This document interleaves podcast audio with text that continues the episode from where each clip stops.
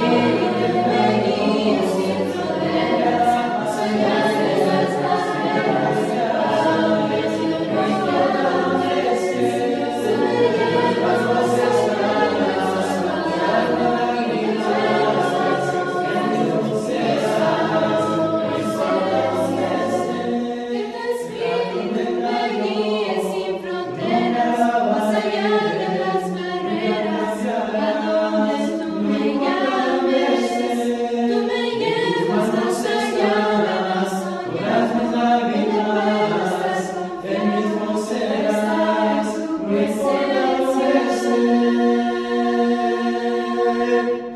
Vamos a continuar. ¿Están todos aquí, hermanos? Levanten la mano. ¿Están cansados? Bueno, esa fue la introducción de, reiteramos, lo que sería eh, la identidad de los hebreos. La identidad de los hebreos. Y bueno, eh, ahora vamos a entrar a cómo es que se empezaron a identificar con ese único y verdadero Dios, con, con Jehová de los cielos. Quien escribe los primeros cinco libros de la Biblia, Bereshit, Shemot, Devarim, es Moisés, Moshe. Y Moisés cuando los escribe, los primeros cinco libros de la Biblia, los escribe durante su recorrido de Egipto a la tierra prometida. O sea que son escritos mucho tiempo después. Si tú ves, por ejemplo, ahí en Génesis capítulo 1, versículo 1, dice, en el principio creó Dios qué? Los cielos y la tierra, ¿verdad? Entonces, ve cómo inicia por la, primera palabra. En el principio creó Dios los cielos y la tierra. Dice, eh, dice ahí, Bereshit bara Elohim. En el principio creó Dios los cielos. Hat Shemayim, cielos, Haares, tierra. Entonces es lo que dice la escritura. En el principio creó Dios los tierra. Dios se le reconoce como Dios. Elohim, así se le conoce. Pero si tú ves Génesis capítulo 2, versículo 7, por primera vez se muestra el nombre Jehová. El nombre Jehová. Y esto es muy interesante porque la pregunta sería, ¿cuándo es cuando se inicia la idea y la identidad del Dios de los hebreos? Génesis 2.7 dice, entonces ahí dice Jehová. Antes era Dios y dijo Dios y dijo Dios y Dios y Dios y luego de pronto dice Jehová. Mira, el lenguaje hebreo tiene 22 consonantes. Las arpas, como la arpa de David, tenía 22 cuerdas. Cada cuerda es una consonante hebrea. Cuando David tocaba el arpa, lo que está haciendo es que está tocando una letra hebrea con cada cuerda. Y cuando la toca, está hablando a través del instrumento. ¿Ok? Es lo que está haciendo. Son 22 consonantes, no hay vocales en el lenguaje hebreo. No indica que no se pronuncian. No indica que no se pronuncian. Hay dos específicamente, ¿verdad? Que nosotros pronunciamos desde el momento en que nacemos. Mira, fíjate, cuando yo respiro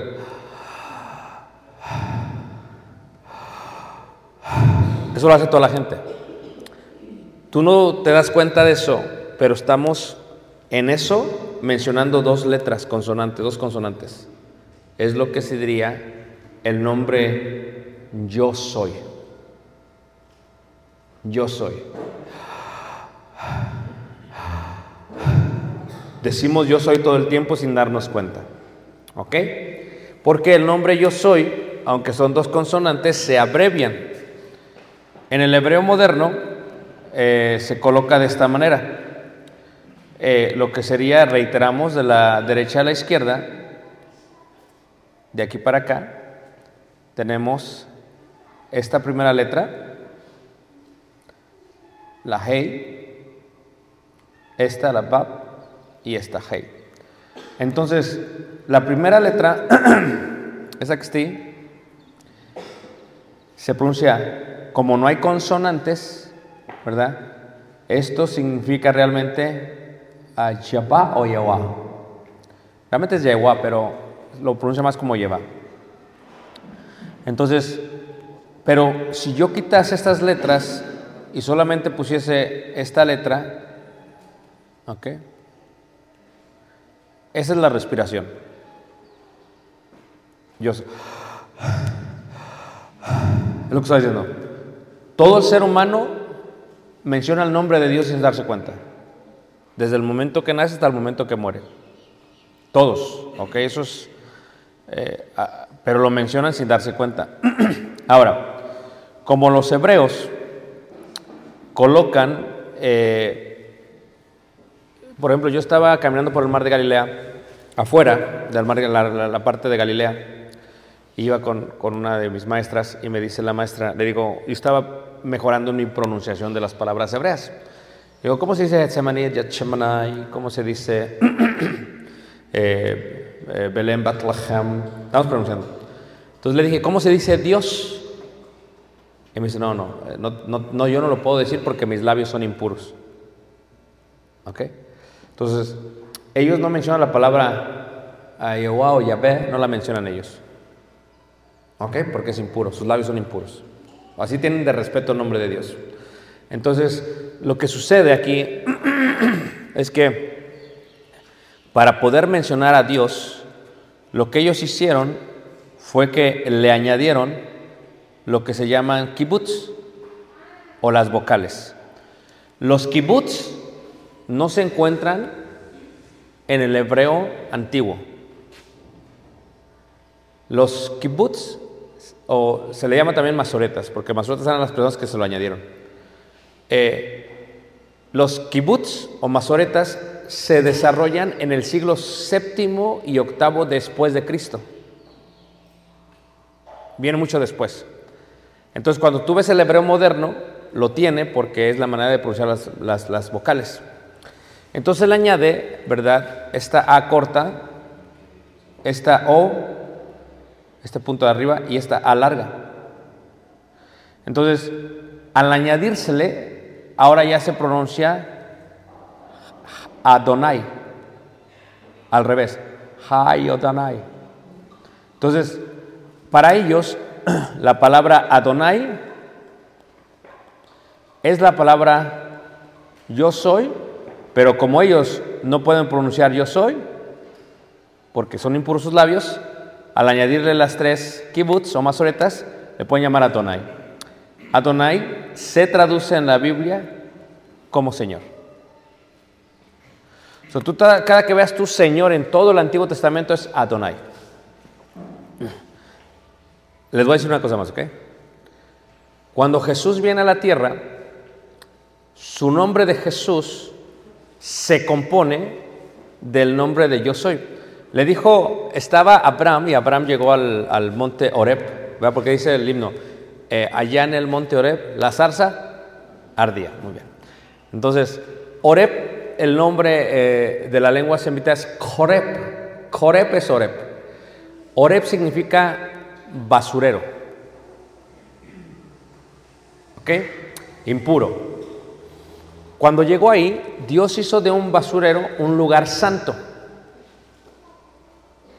Un lugar apartado, porque dice que le dijo a Moisés, Moisés, Moisés, quita el calzado de tus pies porque el lugar donde estás, ¿qué? Santo es. La palabra santo en hebreo es Kadesh. Una, dos, tres.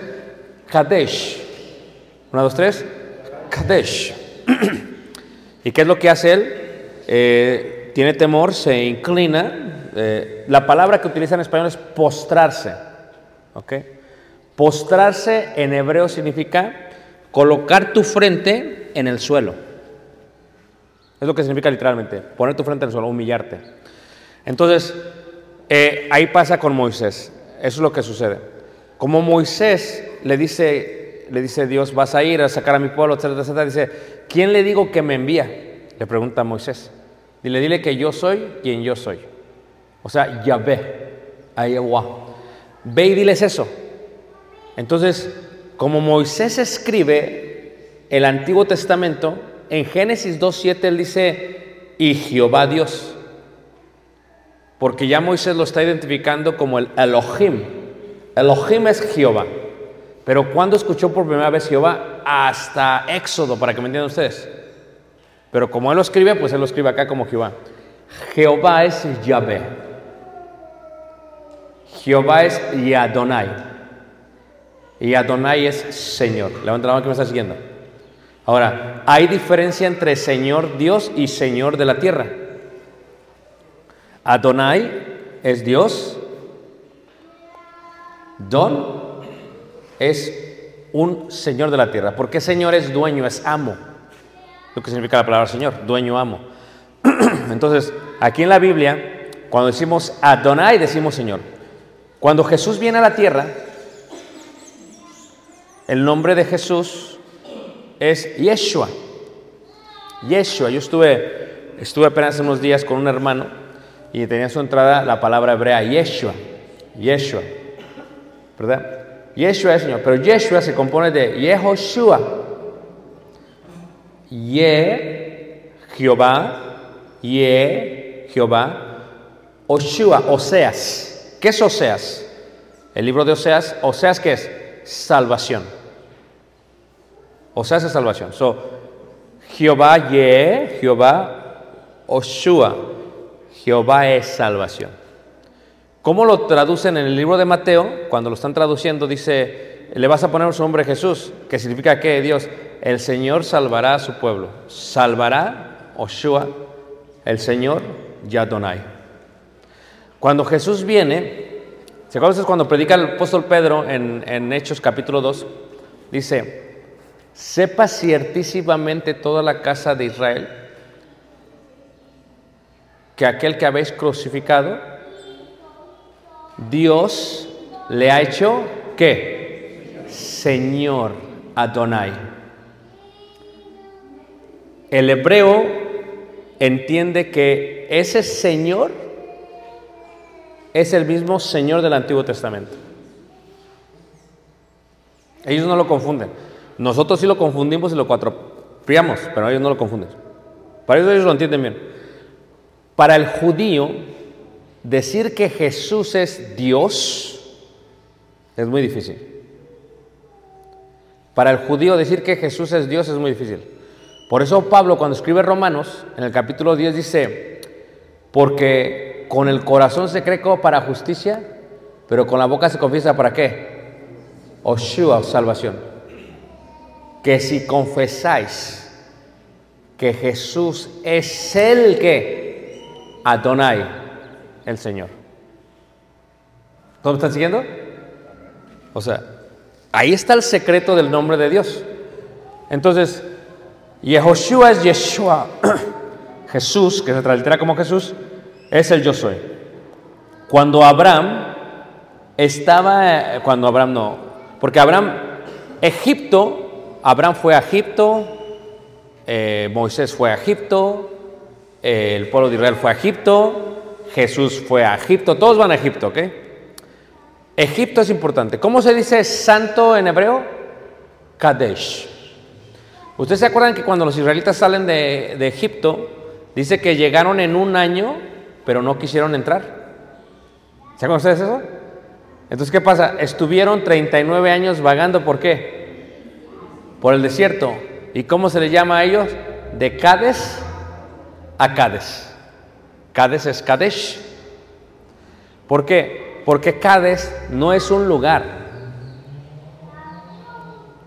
Cades tiene que ver con la purificación del pueblo de Israel. Yo iba manejando por las jornadas eh, israelitas en, el, en Egipto, lo hicimos también, ¿sabes? Subimos al monte Sinaí en el mes de junio. Y cuando vas tú, eh, mm, platicando con el guía, me decía, me dijo algo que dije, wow, qué profundidad. Dice, los israelitas que salieron de Egipto no eran capaces de entrar a tierra prometida. ¿Por qué? Porque ellos vivieron en un mundo politeísta de muchos dioses y porque ellos no sabían vivir como libres. ¿Tú te has dado cuenta que a veces sale una persona que está en la cárcel por 20, 30 años, sale y prefiere estar adentro? ¿Por qué? Porque no sabe cómo vivir en libertad. Los israelitas no saben cómo vivir en libertad, por eso lo regresaron y murieron. Pero estuvieron de Kadesh a Kadesh, purificando como un filtro. ¿Quiénes entran? Los hijos de ellos, porque ellos realmente no vivieron en esclavitud como sus padres. Ellos sí pueden vivir en libertad. Por eso tenían que morir todos los israelitas en el desierto. Claro, a causa de eso.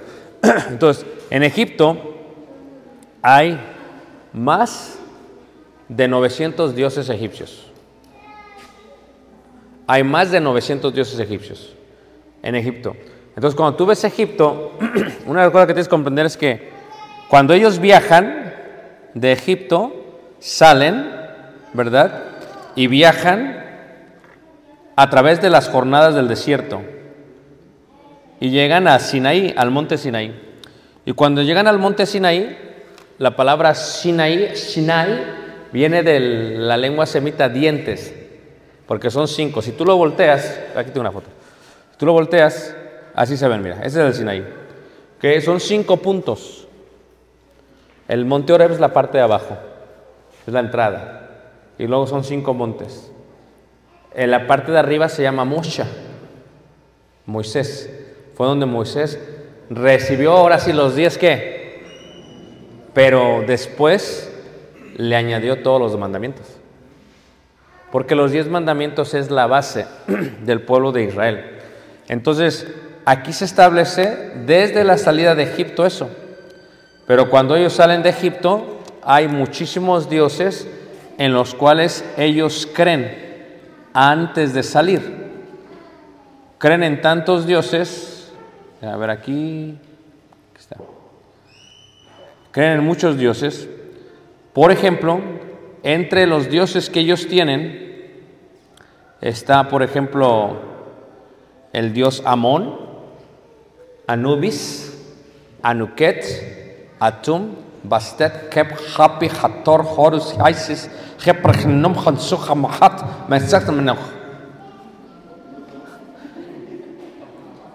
Son un montón, ¿a poco no? y la idea principal de las diez plagas es la liberación de los dioses. Para los egipcios, el río Nilo es un dios. Es el único río que desciende del sur al norte, de todo, el mundo. ¿Sabías tú eso? Todos los ríos es del norte al sur. Pero el Sinai, ellos veían al río como un dios y se torna en sangre. Porque los egipcios decían, ¿quién es Jehová? ¿Quién es Jehová? Bueno, Jehová está sobre su Dios río. Jehová está sobre su Dios sol. ¿Se acuerdan cuando se oscurece todo?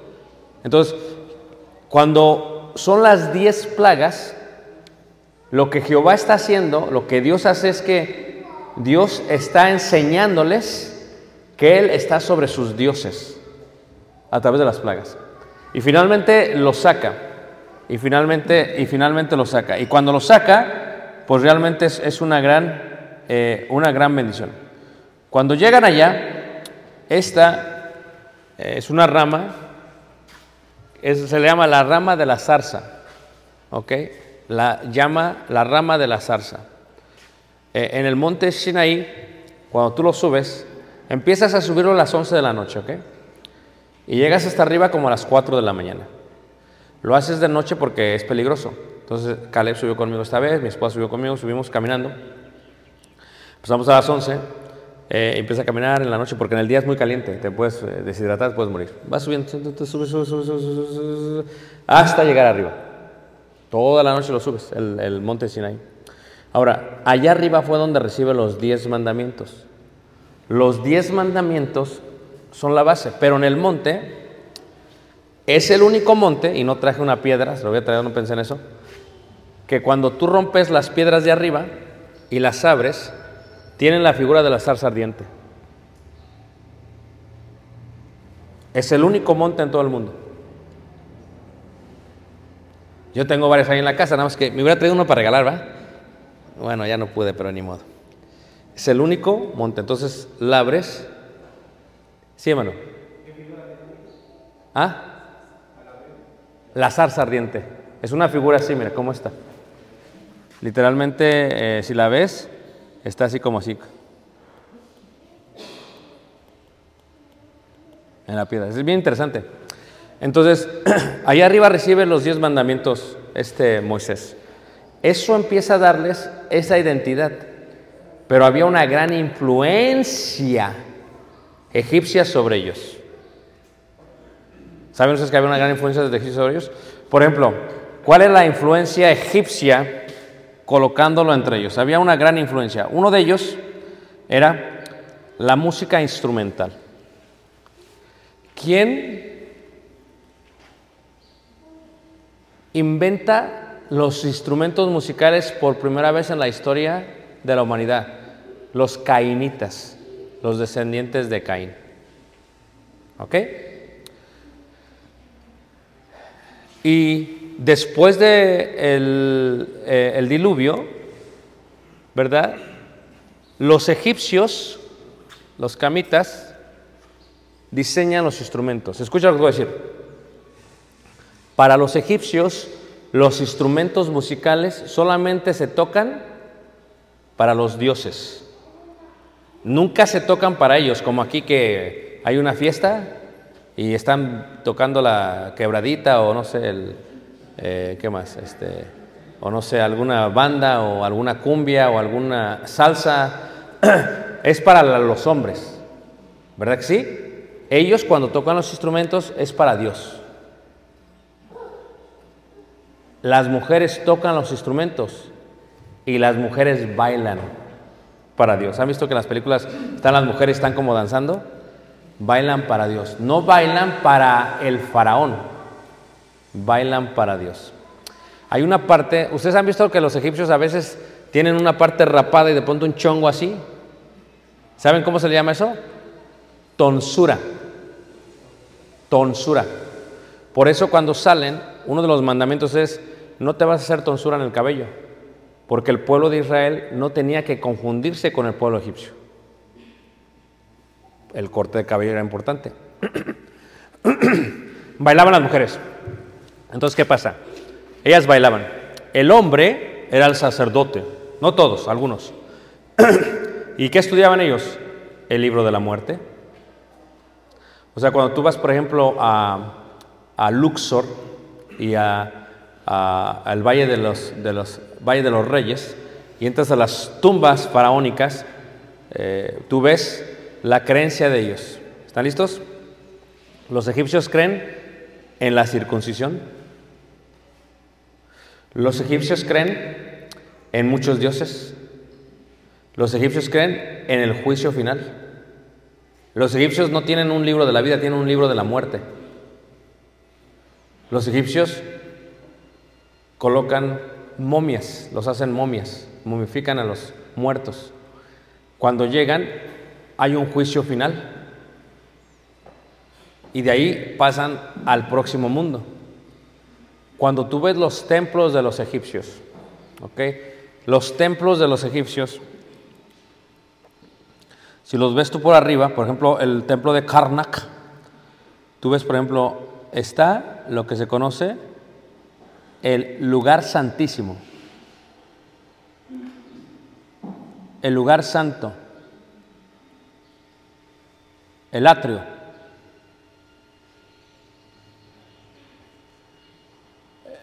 El, el patio amplio, el más grande, y luego se edifica la ciudad encima. Entonces, ¿qué tenemos aquí? Una gran influencia egipcia sobre el pueblo de qué? De Israel. ¿Saben ustedes eso, hermanos? ¿Qué hay adentro del lugar santísimo? Hay un arca. ¿Quieren ver una réplica? Es que no sé si la tengo. Es que no se ve bien la. Deja ver si puedo. Tengo algunas fotos aquí. Deja ver si saco una réplica aquí de del arca. A ver si la tengo aquí. Vean aquí. Aquí está. Híjole, no se ve bien. Eso es un lugar santísimo. No se ve muy bien. Lugar santísimo. Y esto que se ve aquí es el arca de un templo egipcio. Entonces, cuando tú estudias el Antiguo Testamento, te das cuenta de la influencia que tenían los egipcios dentro del pueblo de Israel. No solamente la parte del arca, reiteramos, las mujeres. Por eso, cuando cruzan el Mar Rojo, quien decide hablar es Moisés. ¿Y qué es lo que hace Moisés? Moisés escribió esto y dice, ¿verdad? Cantaré yo a Jehová porque se ha magnificado grandemente, grandemente. Ha echado en el mar al caballo y al jinete, y al jinete. Jehová es mi fortaleza y mi cántico. Jehová. Fíjate, menciona Jehová, Jehová, Jehová, Jehová, porque el yo soy los había sacado. Pero, ¿qué es lo que hace la hermana Miriam? ¿Qué es lo que hacen las mujeres? Agarran el pandero, los instrumentos musicales, que era un instrumento musical, y empiezan a bailar.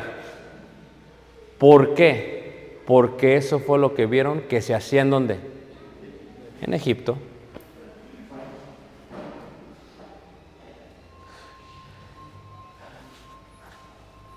Veremos esto el viernes. Nunca, nunca, aún en el templo, se toca el instrumento musical hacia el templo. Está prohibidísimo por la ley. Tiene que ser a espaldas del templo. No hay ruido en el templo, en el tabernáculo. ¿Quién o quiénes fueron los que influyeron en los instrumentos musicales? Los egipcios. Tú imagínate a David. Está David de pastorcillo y está viendo su rebaño y ahí todo lo demás. Y entonces pasan los profetas con instrumentos musicales.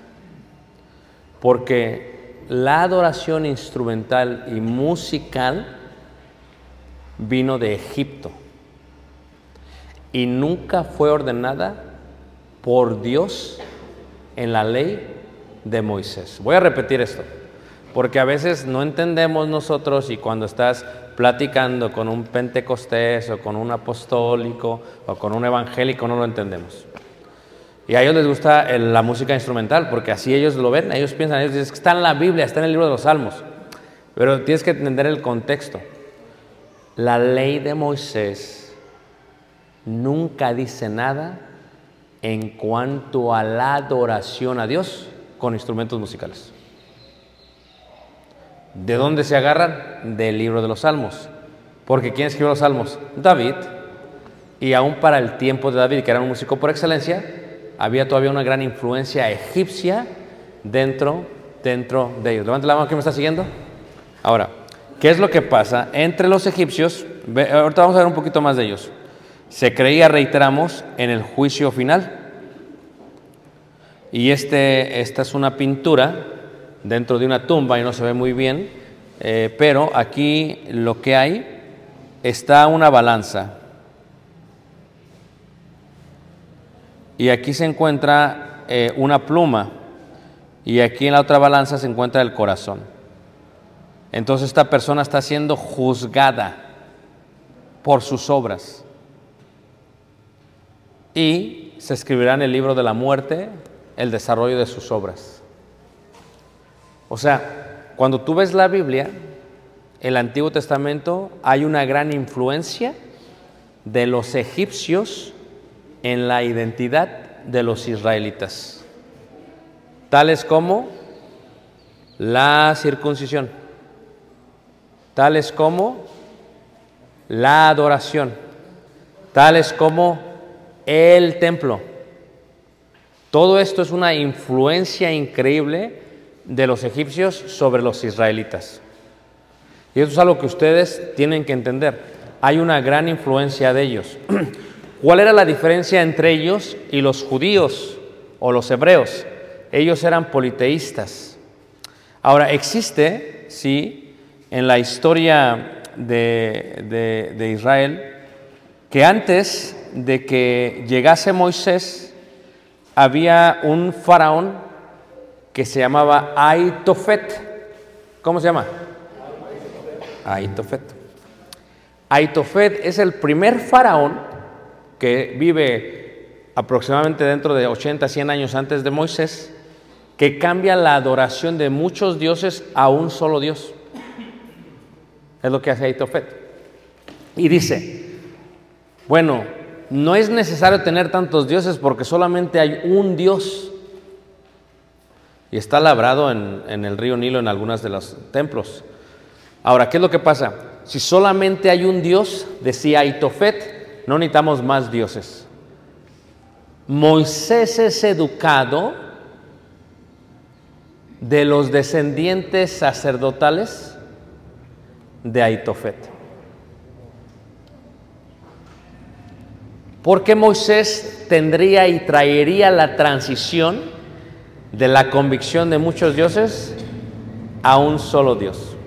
Ahora, cuando tú visitas el Museo de Egipto, ahorita acaban de mover todo, hay un museo increíble que se acaba de edificar, se edificó al lado de las pirámides de Giza. Había otro museo antiguo y en el museo están todas las momias. Y están las momias, están las momias de Ramsés, la momia de Ramsés II, las momias de todos los faraones, ¿ok? Y los guardan. Pero están mom- eh, momificadas, entonces eh, se puede ver todo. Pero hay una momia en especial, ¿ok? Y esta momia en especial tiene unas descripciones correctas. Y por lo tanto, la arqueología dice, este fue el faraón en el tiempo de Moisés. ¿Por qué? ¿Listos? Porque tú tienes que entender en la arqueología, hay cuatro puntos que declaran la evidencia como una verdad. Si no marcan uno de esos cuatro puntos, lo mismo puede ser una mentira o no. Pero estos cuatro puntos lo hacen verdad. ¿Ok? Entonces, ¿qué es lo que sucede? Cuando te acercas a la momia, en la parte de abajo, los dedos de los pies están carcomidos. Y está comprobado que quien lo carcomió fueron de peces. Y la piel está como blanquiza. Y está comprobado que tenía mucha sal. Levanta la mano que me está siguiendo. Y dices, lo recobraron o se ahogó y se perdió. ¿Me entiendes? De esto tengo mucho que decir y poco tiempo de explicar. Entonces, ¿qué es lo que pasa? Ellos tenían esta convicción en el juicio final, en los dioses, en el dios Apis, el dios becerro. Estábamos caminando por el templo de Karnak y en el templo de Karnak tú vas a ver eh, eh, eh, estas, estas estatuas que tienen el cuerpo de león y la cabeza como de carnero, como de borrego. ¿Por qué? Porque decían los egipcios, no es que nosotros adoramos animales, no. Los egipcios no adoran animales. ¿Ok? Esto, es- esto es una mala, eh, un mal paradigma que tienen los maestros occidentales. No. Los egipcios lo que hacen es que adoran el dios y lo comparan con cualidades de animales. Por ejemplo, el carnero. Está comprobado que el carnero puede oler, percibir y saber dónde se encuentra el agua, aún a una milla bajo la tierra. Y decían ellos, ah, los carneros son muy inteligentes porque el agua es que vida. Por eso los faraones, ¿se acuerdan? Dicen, los, los, los sacerdotes no, solamente el faraón era el que tenía la barba porque era tan sabio como un carnero. Y tan fuerte como un qué? Como un león. Y se encuentra desde el Luxor hasta allá. Ahora, está comprobado arqueológicamente que eso lo edificaron los judíos. No hay duda. Cuatro, cuatro puntos de evidencias, no hay duda. Pero para esto tienes que saber arqueología. Entonces, el detalle está en que fue edificado totalmente por ellos. Vivieron ahí totalmente. Ahora, el río Nilo, el único río que va del sur al norte, separa lo que ellos consideraban la vida y la muerte, el libro de la muerte. Esto es, ellos se dieron cuenta y se percataron que en el este salía el sol. El sol para ellos es el dios Ra. Y el dios Ra, ¿verdad? Es el dios del sol. Y para ellos el dios del sol era lo que se conoce como el dios que da vida, como el dios de la fertilidad. Decían, bueno, el sol es necesario para ello, el cual es un símbolo de la torre de Babel, y ellos lo colocaban como un obelisco. Los obeliscos son pilares sagrados dedicados al dios Ra, al dios del sol. Pero ¿qué es un obelisco? Y donde quiera, aún tú vas aquí a Coahuila, hay un obelisco allá. Si tú visitas Roma, hay obelisco allá. Si tú visitas Francia y Londres, hay obelisco allá. En la India hay obeliscos. ¿Por qué? Porque el obelisco es una imagen de la parte genital del varón, de un pene levantado. Eso es lo que significa. ¿Sabían ustedes eso? Y como Ra es el dios del sol, que es el dios que da la vida, lo colocan de esta manera. Y por eso los templos católicos tienen torres en la parte de arriba. Fíjate la gran ignorancia de los hermanos anglosajones. Hasta sus propios templos le ponen pilares, que son, cuando tú estudias arquitectura eh, arqueológica, es un reflejo de los altares del dios Ra en la antigüedad en Egipto. Es increíble, o sea, la gran eh, ignorancia que hay por hacer algo y le colocan un pilar. Estos son pilares sagrados y sobre ellos se colocaba la historia de los faraones. Es más, el nombre Aarón, eh, que era, se llamaba, ¿cómo? ¿Quién se llamaba Aarón? ¿El hermano de quién? Aarón eh, significa sacerdote del dios Sol. Ra, ra. Ra, ra es el dios del sol. Aarón no es un nombre hebreo, es un nombre egipcio. Pero se ve bien bonito, vamos a ponerle Aarón al niño. Está bien, no hay problema, pero te estoy diciendo lo que significa. O sea, es el sacerdote del dios del sol. Entonces, esta era la influencia que ellos tenían. Por eso, cuando salen de allá, cruzan el mar rojo. ¿Y qué es lo que hacen? Cantaré yo a Jehová. Hace este el cántico. ¿Y qué hacen las hermanas, Miriam y las mujeres? Agarran y empiezan a bailar, porque eso es lo que vieron en la adoración a los dioses. Ellos lo perciben de esa manera. Bueno, se canta. ¿Por qué tocan panderos? Porque eso hacen las sacerdotisas. Es lo que hacen las mujeres. O sea, las egipcias hacen eso.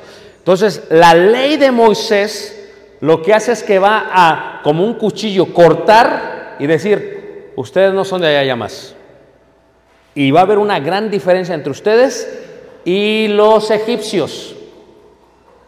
La primera diferencia, una de las primeras diferencias, es, ¿qué es lo que se hace cuando llegan ellos a, este... Y no se ve en la foto. ¿Qué es lo que hacen ellos cuando llegan ellos al monte Sinaí? Sube a Moisés y empiezan a hacer un becerro, ¿qué? De oro, ok. So, aquí no se ve bien la foto, se ve muy mal, no se ve muy bien, no sé por qué se ve así, pero bueno, este es un becerro que se encuentra en las faldas del monte Sinai. Porque tú tienes que entender que hay un alto y un bajo relieve. So, cuando tú estudias este, eh, jeroglíficos y vas a los diferentes eh, templos eh, paganos en Egipto, hay un alto y un bajo relieve. ¿ok? Entonces, cuando uno ve las, las fotos y lo que uno ve, lo que uno entiende cuando dice, ok, el, el Apis, que es realmente el dios becerro, lo que hacen ellos es que hacen un dios. El dios becerro lo hacen en las faldas del monte Sinaí, en el desierto del Sinaí. Pero, ¿qué te imaginas tú? Una estatua de oro. Y sí, o sea, sí está bien. Pero tú tienes que pensar cómo, ver cómo ellos lo hacían. Porque toda esa influencia la traían ellos. O sea, ellos lo que hacían es que le colocaban imagen a los dioses. Y la palabra imagen no solamente es una estatua, puede ser una pintura, ¿ok? En una dimensión, en tercera dimensión o completa. Para ellos eso es su imagen. Entonces cuando Dios los saca, ¿qué es lo que le dice Dios? Primer mandamiento, yo soy Jehová tu Dios que te saqué de la tierra de Egipto, casa de servidumbre, lo que dice la escritura. Yo te saqué. Yo soy tu Adonai ahora. ¿Qué significa Adonai? Señor, yo soy tu dueño. ¿Cómo te compré? Con la sangre del cordero. ¿Quiénes iban a ser los sacerdotes? Los primogénitos de cada familia. Estaba diseñado así, pero si leen la historia, cometieron un, un, un gran error. Entonces, todos los templos son así. En China, en Malasia, la, las mezquitas, entonces en Turquía, todos los templos son así. En Roma, esto es enfrente de la parroquia de San Pedro en el Vaticano. ¿Qué es lo que tienen? Un obelisco. O sea, la misma historia te indica eso, porque todo esto es profundidad de la idolatría. ¿Y qué les dice Dios? Yo soy Jehová tu Dios, número uno. Yo soy, fíjate cómo inicia. Yo soy Yahvé, yo soy. Número dos, no tendrás dioses qué. Lo que quiere Dios es que la identidad de los hebreos se separe de los egipcios y de ellos. Dice el hermano, eh, hermano, es que, o la hermana, porque a veces la hermana, hermana, es que, hermano, es que no importa cómo nos vestimos. Claro que sí importa. No, es que eso no importa, totalmente. ¿Sabes qué dicen los anglosajones? Los anglosajones dicen, lo que importa es el corazón. No, no es cierto. No. Bíblicamente hablando, hermanos, si no importase la vestidura, Pablo no hubiera hablado de ella en las cartas. Porque aún bíblicamente hablando, si no importase el cabello, no hubiera hablado en la carta de Corintios. Lo que está haciendo Pablo en, la, en las cartas del Nuevo Testamento y lo que hace también eh, Moisés en la ley es que quiere separar, cortar. Una cosa es ellos, otra cosa somos nosotros. Y tiene que haber una diferencia. So, parte de las leyes les dice a ellos, ok, eh, cuando salgas tú de Egipto, dice, le dice a los jóvenes, a todos, la ley dice, no te harás tonsura. Y dices pues, ¿qué es tonsura? Ya les expliqué. Porque los hebreos, porque los egipcios, los niños, literalmente, la educación de ellos era de esa manera. Entonces, él quiere que no se hagan tonsura para que no haya una confusión entre los niños egipcios y ellos. ¿Importa el corte de cabello? Totalmente. Totalmente. ¿Importa cómo nos vemos? Totalmente. Porque antes de que la gente te conozca a ti, primero te identifícate. Y la identidad de los hebreos era así. Si tú traes la tonsura, si te rapas todo y traes el cabello, van a pensar que eres egipcio. Y si piensan que eres egipcio, pues entonces van a pensar que adoras los dioses. Y es la primera distinción que quería que sea. No te vas a hacer ningún tatuaje, porque los tatuajes en Egipto, en la antigua Egipto, y no solamente en Egipto, en, la India, eh, eh, eh, donde están sus libros sagrados, la Veda, ¿verdad? Yo he estado en la India varias veces, los indios se llenan de tatuajes. ¿Por qué? Los tatuajes eh, dicen es que es una forma de expresión. Sí, pero en los tiempos antiguos estaba conectado con la religión. Aún si tú vas a las islas eh, eh, de Polinesia, en la parte de, de Nueva Zelanda y en la parte baja de eh, Samoa y en Hawái, traen tatuajes porque está conectado con sus dioses. Lo que trae Messi es, es un brazo, es su cuerpo tatua- tatuado. Es la idea. Es, ajeno a ello. Y le dice Dios a ellos, no, no te vas a hacer ningún rasguño. No quiero un tatuaje porque eso lo hacían los egipcios. No te vas a cortar el pelo porque eso lo hacen los egipcios. No vas a tener dioses como ellos porque eso lo hacen los egipcios. Y que nosotros somos un pueblo distinto. Pero ¿cuál es la influencia de los egipcios? Hay muchísima, muchísima, muchísima influencia. Porque cuando tú ves, por ejemplo, el- el tabernáculo de reunión, el tabernáculo de reunión es literalmente una copia de los templos de los egipcios. Es una copia. Y dices, ¿pero por qué? Ah. O sea, este se encuentra en, eh, en, en- en en, en- en- en Israel. Eh, es, un- una, es una réplica del tabernáculo. So, en el mes de julio, nosotros entramos por la parte de Egipto, de Eliat a Timná, y Timná se encuentra el tabernáculo, porque hice una investigación del tabernáculo. Es una réplica totalmente del tabernáculo. ¿Qué tiene la réplica del tabernáculo? Tienes, una vez más, lo que se entiende como eh, el patio,